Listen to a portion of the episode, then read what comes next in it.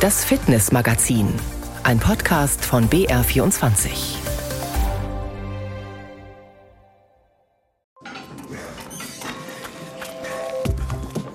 Eisregen und gefrierende Nässe haben uns diese Woche ganz schön in Atem gehalten.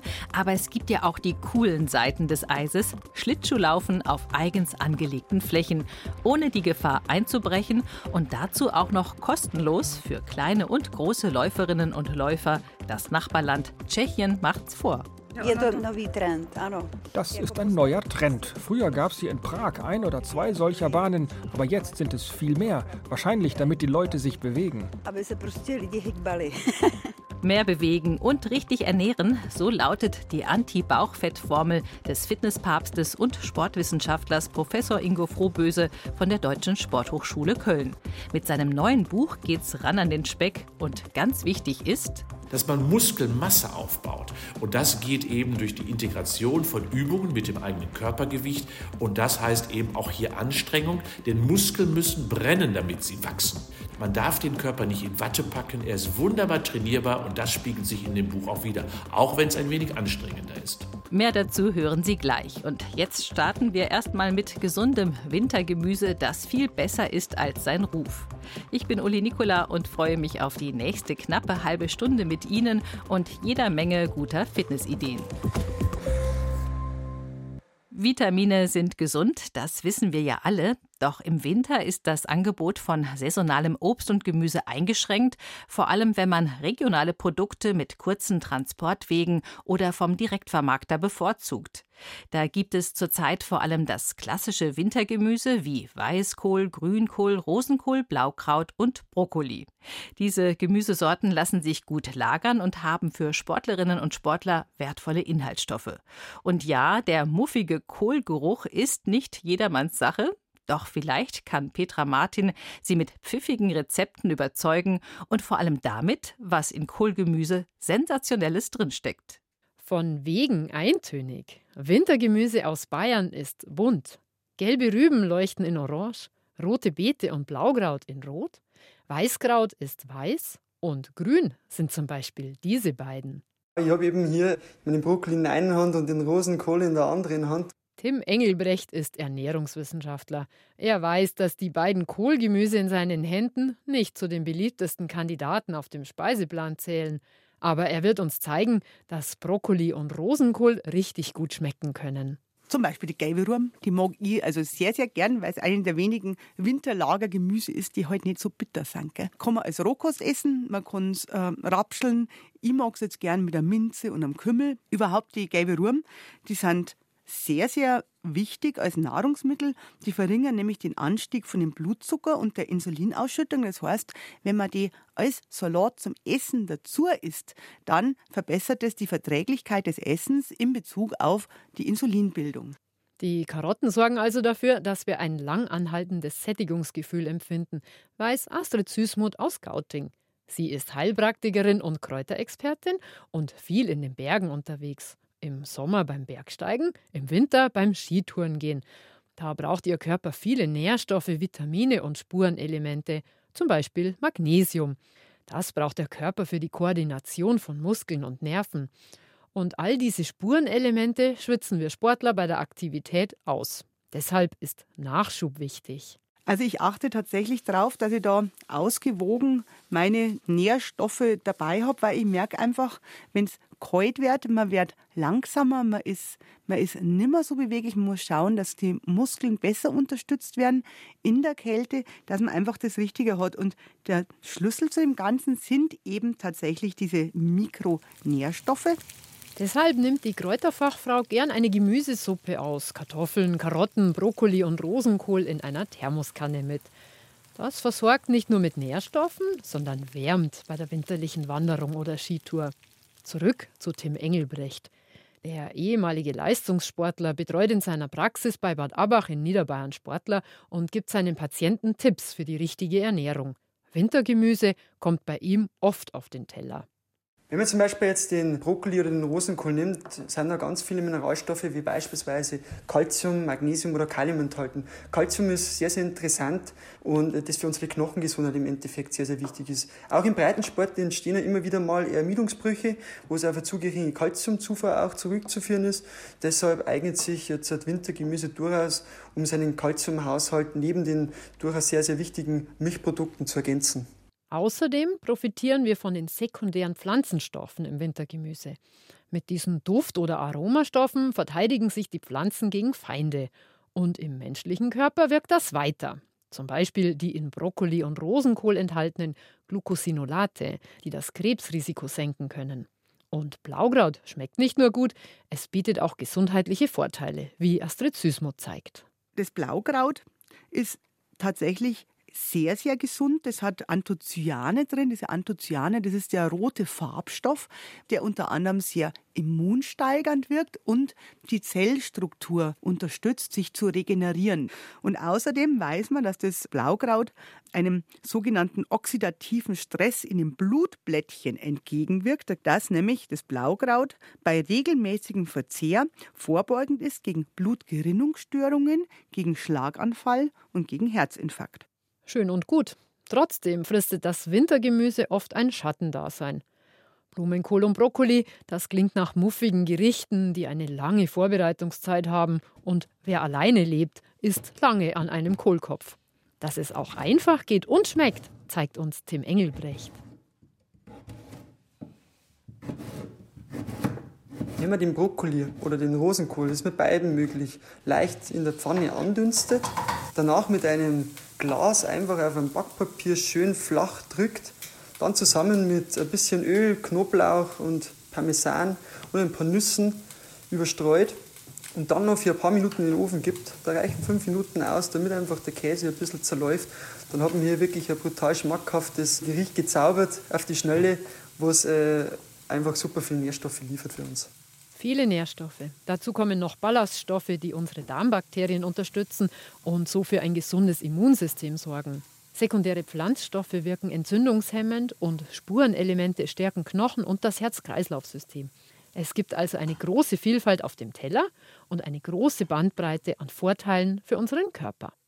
Brokkoli und Rosenkohl, ich geb's zu, die esse ich auch eher aus Vernunft und nicht, weil sie mir so besonders gut schmecken. Aber klar, ausgewogene Ernährung und ausreichend Bewegung sind zwei ganz wichtige Faktoren, um gesund und fit zu bleiben. Beides spielt auch eine wichtige Rolle in dem neuen Buch des Fitnesspapstes und Sportwissenschaftlers Professor Ingo Frohböse von der Deutschen Sporthochschule Köln. Es heißt Anti-Bauchfett-Formel und ist eine praktische Anleitung, wie man seine Speckröllchen am besten loswerden kann. Herr Professor Frohböse, was ist das Bauchfett eigentlich ganz genau und warum ist es so besonders gesundheitsschädlich? Also letztendlich, das wissen wir ja alle, liegen im Bauchraum viele innere Organe. Das heißt also die Leber, die Nieren, die ganzen Darmversorgungsstrukturen liegen alle dort. Und natürlich kann man sich vorstellen, wenn erst einmal dort viel Fettmasse beispielsweise ist, dann ist das vom Raum her relativ eng geworden. Und zum Zweiten ist gerade, wir nennen das ja das viszerale Fett, das hat auch eben viel hormonelle Aspekte, weil Fett ist leider auch hormonell aktiv und das stimuliert dann natürlich sofort in die negative Richtung die inneren Organe und das sind die beiden Hauptprobleme. Und so entstehen auch Stoffwechselerkrankungen? Ja, das kann man so sagen. Das ist zum Beispiel eben der Diabetes. Und zum Zweiten natürlich auch die Fettstoffwechselstörung, kennen wir alle unter dem großen Begriff Cholesterinstörung. Genau das steckt dahinter. In Ihrem neuen Buch, die Anti-Bauchfett-Formel, sagen Sie ja, es kommt nicht darauf an, dass wir weniger essen, sondern das Richtige. Und was ist nun das Richtige? Also erstmal genau wichtig, wer gesund sein will und abnehmen möchte, muss essen. Das ist erstmal die wichtigste Botschaft. Ich kenne viele Menschen, die viel zu wenig essen, weil sie gegen das Fett kämpfen. Und das ist auch hier die Botschaft, die ich immer mitgeben möchte. Den Kampf gegen das Fett werden wir verlieren. Wir müssen also die Körperkomposition verändern. Und das geht eben dadurch, indem ich einerseits eben körperlich aktiv bin und bei der richtigen Ernährung darauf achte, dass der Baustoff des Körpers eben ausreichend gegeben ist. Und das ist das Protein.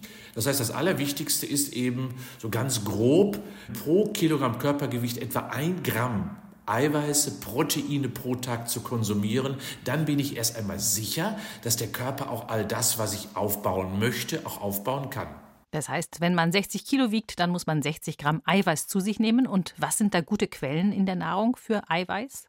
Sie wissen ja vielleicht, da reden, da lachen wir ja häufig drüber. Die Sportler nehmen ja Eiweißshakes. Das schmeckt nicht, aber gerade insbesondere in solchen Situationen, wo man nicht viel Zeit hat, könnte das eine Alternative sein. Aber ansonsten sind es natürlich Fisch- oder Fleischprodukte. Es ist Käse oder Milch.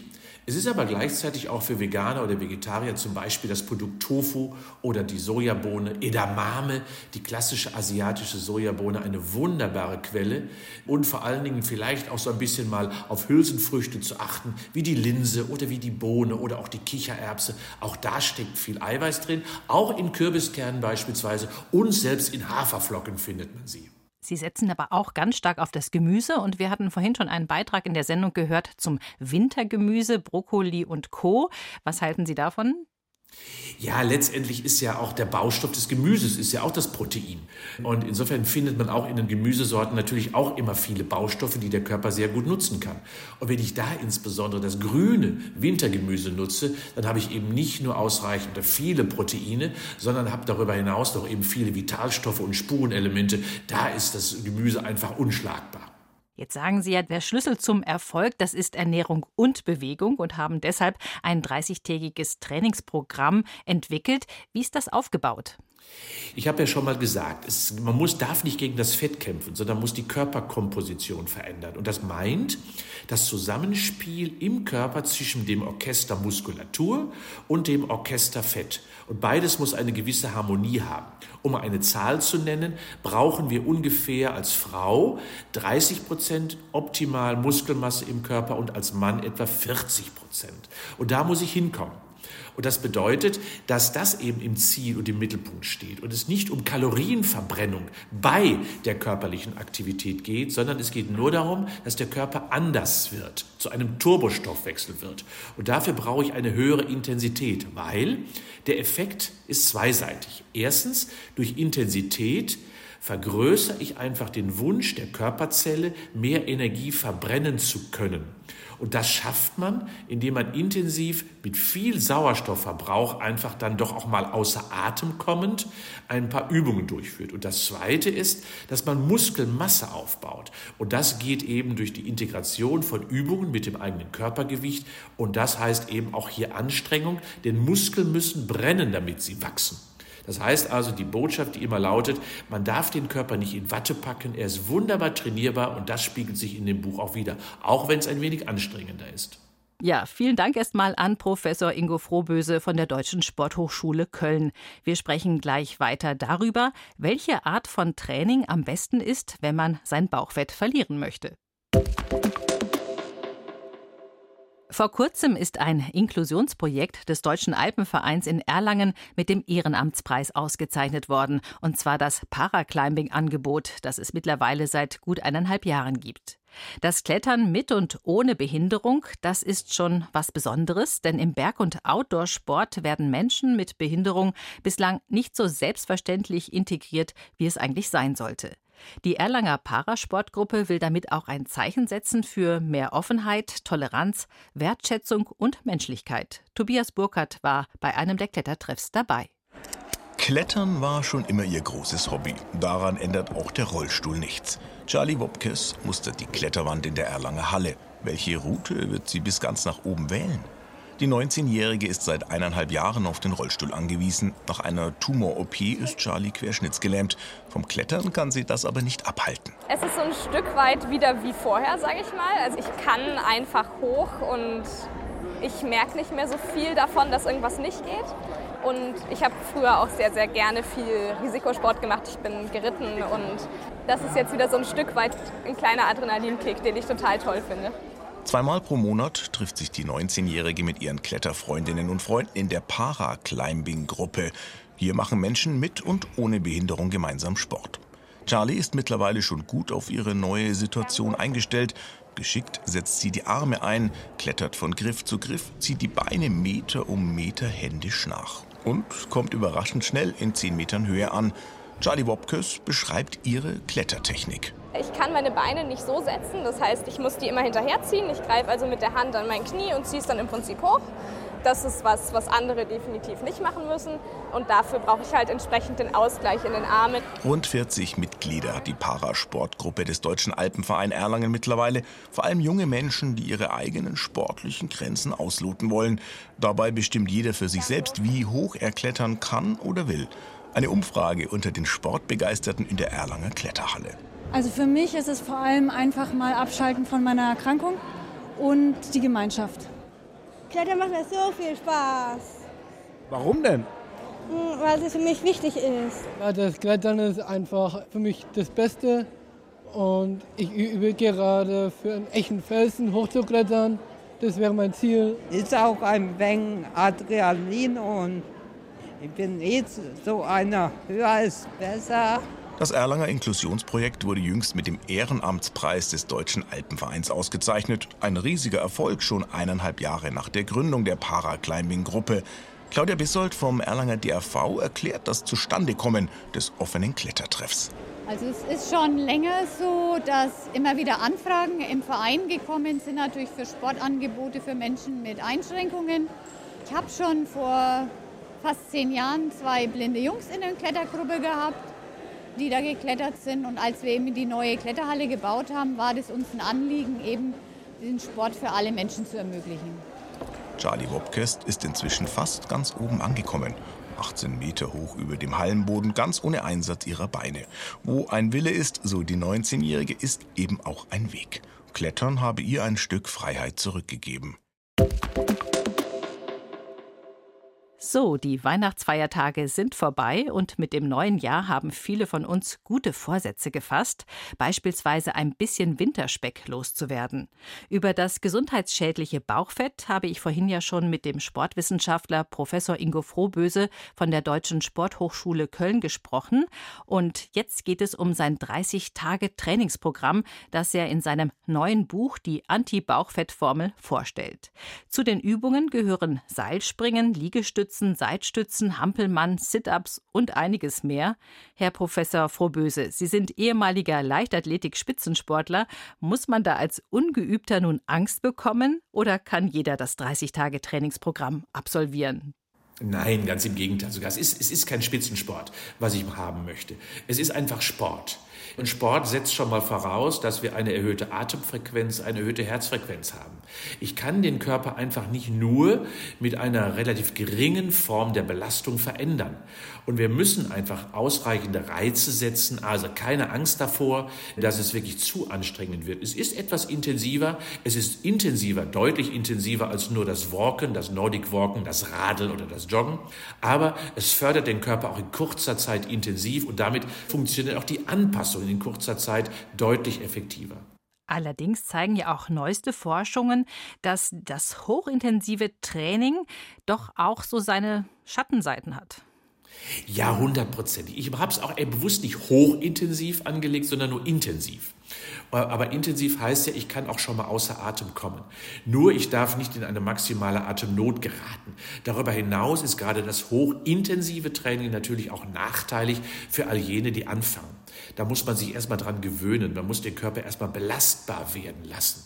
Und das heißt auf der anderen Seite, ja, erstmal ruhiger anfangen. Ich habe das ja auch tageweise aufgebaut. Bei Tag 1 ist es leichter als bei Tag 30. Und so gewöhnt man sich ein wenig daran. Das hochintensive Training direkt mit dem zu starten, ist für Herz-Kreislauf-Belastung auch nicht optimal. Nee, der Körper braucht Zeit, mindestens 30 Tage, dann ist er in der Lage, auch intensives Training wirklich zu verarbeiten. Ich habe mir mal das 30-Tage-Programm angeschaut und es beginnt ja doch meist mit dem Sonnengruß, also einer Yoga-Übung. Warum eignet die sich besonders gut? Ja, weil die Muskulatur muss natürlich vorbereitet werden, die muss langgezogen werden und auch die Verschiebeschichten im Körper, wie die Faszien, die Sehnen und die Bänder, die müssen ja geschmeidig werden. Und genau deswegen habe ich das so angelegt, dass man also sagen kann, ja, ich bereite erstmal den Körper mit einer wunderbaren, gut kontrollierbaren Übung wie dem Sonnengruß vor, aus dem Yoga abgeleitet und danach ist er deutlich belastbarer, weil geschmeidiger. Und dann gibt es ja auch noch Trainingseinheiten mit Laufen, Radeln oder Schwimmen, die man sich jeweils selber aussuchen kann. Welche Rolle spielt dieses Ausdauertraining? Ja, letztendlich ist Muskulatur einerseits natürlich auch in der Ruhe ein Verbrennungsorgan, aber zum Zweiten muss ich natürlich auch immer das Herz und die Lunge mitdenken, weil die Versorgung der Muskulatur muss natürlich auch optimal funktionieren. Und insofern ist das Ausdauertraining immer parallel zum Muskeltraining zu betrachten. Dort lerne ich also quasi den Sauerstoff aufzunehmen, ihn zu verarbeiten, dass die Lunge wieder mehr Kapazität bekommt, das Herz ruhiger arbeiten kann und vor allem die Gefäße, die Blutgefäße geschmeidig und langfristig belastbar werden. Also in der Kombination von Ausdauertraining und Muskeltraining liegt letztendlich ein wenig der Schlüssel für das Gewichtsmanagement, gerade bei zu viel Bauchfett. Und wenn dann das 30-tägige Trainingsprogramm vorbei ist, was tut man dann? Ja, am besten bleibt man dran. Ich habe es ja immer nur so gesehen, dass es so ein bisschen eine Initialzündung ist. Und ich hoffe, dass ich dadurch viele Übungen auch präsentiert habe, die dann auch weiter fortgeführt werden können. Und vor allen Dingen geht es mir darum, den Spaß zu wecken, das Erlebnis und die Freude bei der körperlichen Aktivität zu erfahren. Denn letztendlich sind wir alle verantwortlich für uns und das am besten ein Leben lang. So ist 30 Tage die Initialzündung, der Start in ein aktives Leben und mehr sollte es auch nicht sein. Vielen Dank für das Gespräch, Herr Professor Frohböse. Sehr gerne. Das Buch Anti-Bauchfettformel ist im Münchner Riva Verlag erschienen, hat 175 Seiten und kostet 20 Euro. Jetzt im Winter lockt das Eislaufvergnügen und wir haben Sie ja schon vergangene Woche aufs Glatteis geführt und gezeigt, wie man es richtig macht. Allerdings in der Halle, denn die Gewässer in Bayern haben bislang kein tragfähiges Eis. Im Nachbarland Tschechien läuft's deutlich besser, denn dort werden Flächen fürs Schlittschuhlaufen geflutet, sodass man in der Freizeit einfach mal schnell ein paar Runden auf dem Eis drehen kann. Auch mitten in der Hauptstadt. Noch dazu ist das Freiluftvergnügen vielerorts kostenlos. Ein neuer Trend, wie ARD-Korrespondent Kilian Kirchgessner berichtet. Die Eislaufbahn steht in Vinohrady, einem beliebten Prager Wohnviertel, mitten in einem Park. Rentnerin Dana ist mit ihrer Enkelin hier. Im Sommer ist da ein Springbrunnen mit großem Wasserbecken drunter. Die Bahn jetzt im Winter nutzt perfekt den Platz aus. Bis zu 400 Besucher pro Tag kommen hier auf die Eisbahn. Die meisten von ihnen sind Anwohner aus der Nachbarschaft. Unter freiem Himmel ist die Bahn aufgebaut. In einem kleinen Stand daneben gibt es Schlittschuhe zum Ausleihen. Michael zieht sie gerade an. Der junge Familienvater hat die Bahn gerade erst entdeckt. Das ist eine super Idee. Hier gibt es sonst im Winter wenig zu tun für die Kinder. Wenn es noch einen kleinen Imbiss dazu gäbe, dann wäre es perfekt. Aber sonst ist echt alles da. In ganz Tschechien werden jetzt im Winter solche Freilufteisbahnen aufgebaut. Allein in Prag gibt es mehr als zwei Dutzend von ihnen. Auf dem berühmten Wenzelsplatz steht eine, in Parks, vor Einkaufszentren. Sogar ein Schiff auf der Moldau gibt es, auf dessen Deck jetzt eine Eislaufbahn zu finden ist. Dort lockt vor allem der Blick. Wer abends aufs Eis geht, sieht auf der anderen Moldau-Seite die festlich erleuchtete Prager Burg. Eine Besucherin sagt, das ist ein neuer Trend. Früher gab es hier in Prag ein oder zwei solcher Bahnen, aber jetzt sind es viel mehr. Wahrscheinlich, damit die Leute sich bewegen. Es sind private Anbieter, die hinter den Bahnen stehen, und oft kriegen sie finanzielle Unterstützung von der Stadt. Im Gegenzug ist der Eintritt frei oder kostet nur einen symbolischen Betrag. Jana Kutscherowa, die Sprecherin eines Prager Stadtbezirks, der gleich drei Bahnen unterstützt, mit umgerechnet 170.000 Euro. Sie haben jeden Tag auf und vormittags sind sie ganz für die Grundschulen in der Umgebung reserviert. Die nutzen sie für den Sportunterricht. Im Eishockey begeisterten Tschechien kann fast jedes Kind Schlittschuh laufen. Im Sportunterricht einfach ein paar Meter zur nächsten Eisbahn zu spazieren, wenn das Wetter mitspielt. Dieses Angebot nutzen viele Schulen. Es ist sogar kostenlos für die Schüler. Nachmittags kommen dann häufig Jugendliche, die Hockey spielen, am Wochenende Eltern mit ihren Kindern. Bei den meisten Bahnen gibt's auch einen Glühwein dazu, zum Aufwärmen nach den Runden auf der klirrend kalten Eisbahn. Auch in Bayern gibt es derzeit in den Städten einige Eislaufbahnen, allerdings aus Kunststoff, beispielsweise auf dem Nürnberger Hauptmarkt. Dort öffnet sie am kommenden Wochenende. Also, ob Schlittschuhlaufen, Klettern in der Halle oder Trainieren gegen den Bauchspeck, ich wünsche Ihnen viel Spaß dabei.